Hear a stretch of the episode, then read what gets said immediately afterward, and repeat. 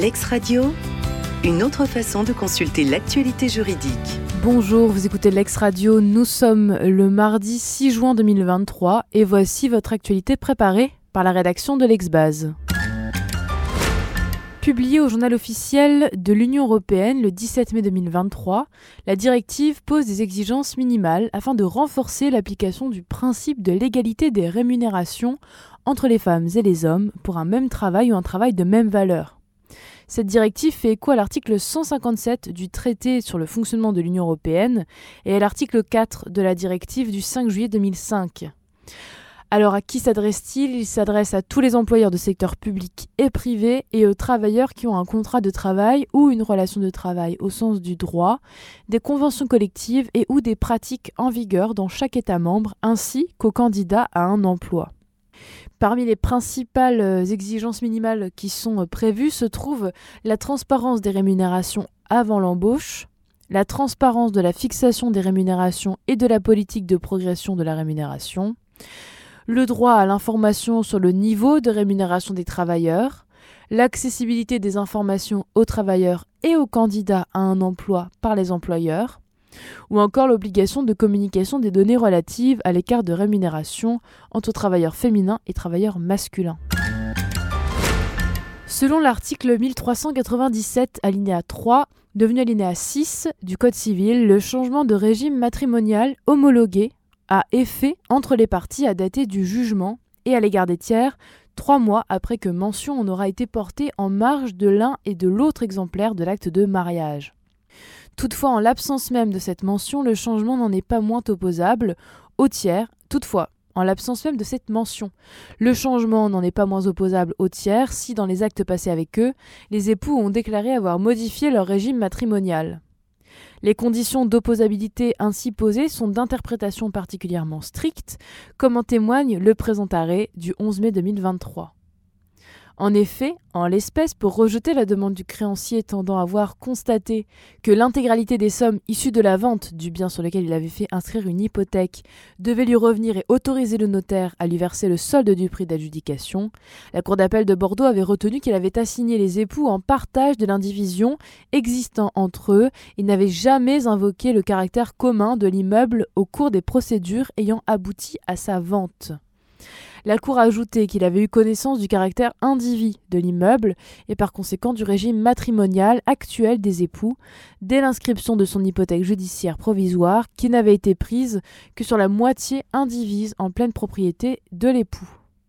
Elle en avait déduit qu'en dépit de l'absence de mention du changement de régime matrimonial sur l'acte de mariage des époux, le créancier n'avait pu se méprendre sur l'étendue de son droit sur l'immeuble hypothéqué, en sorte que ses ayants droit étaient mal fondés à arguer de son caractère commun à leur égard mais à tort, puisque dans sa décision du 11 mai dernier, le raisonnement est censuré par la haute juridiction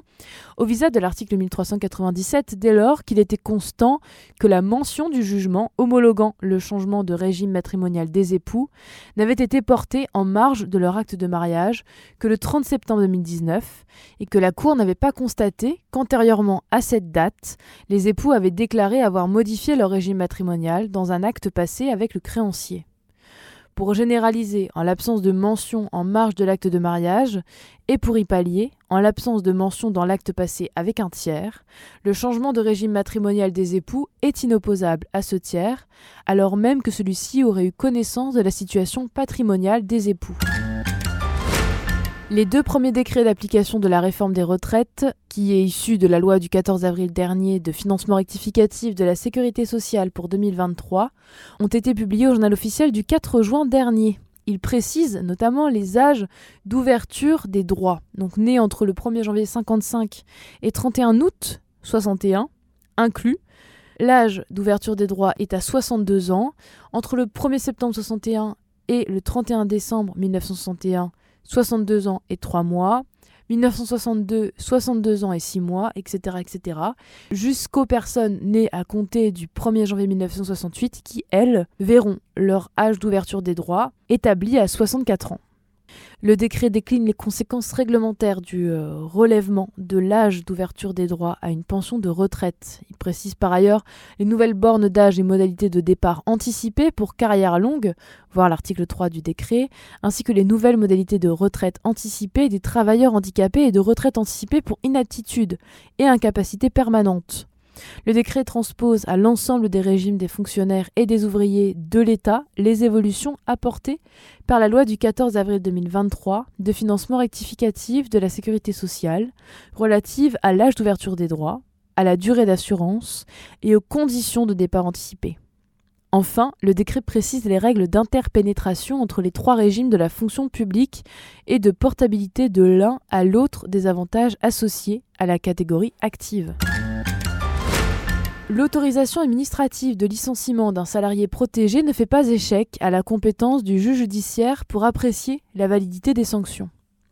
Un salarié engagé en qualité de conseiller clientèle avait été désigné représentant syndical, puis élu membre titulaire au comité d'entreprise et délégué du personnel suppléant. Visé par plusieurs procédures disciplinaires, il les a contestées devant le juge prud'homal, considérant être victime de harcèlement moral et d'un traitement discriminatoire. Convoqué à un entretien préalable à un éventuel licenciement, l'inspecteur du travail refuse l'autorisation de le licencier.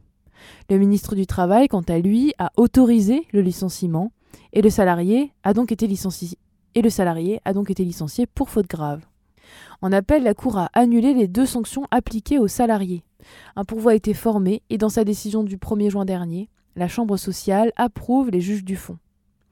Le juge judiciaire ne peut, en l'état de l'autorisation administrative accordée à l'employeur, de licencier un salarié protégé sans violer le principe de la séparation des pouvoirs, apprécier le caractère réel et sérieux du licenciement.